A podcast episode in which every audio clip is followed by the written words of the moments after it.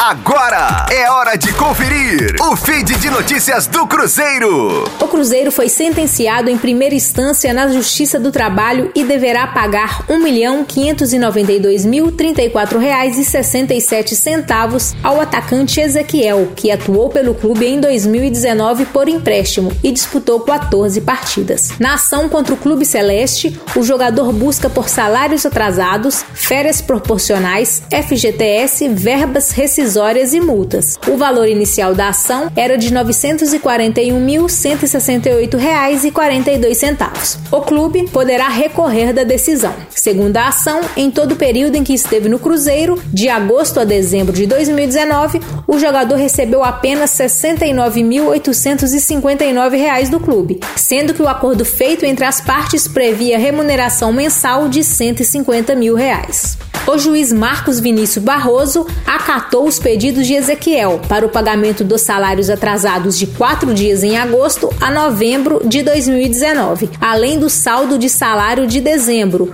de um terço do 13º salário e férias, FGTS e multa nos artigos 467 e 487 da CLT. Com as informações do Cruzeiro, para a Rádio 5 Estrelas, Letícia Seabra.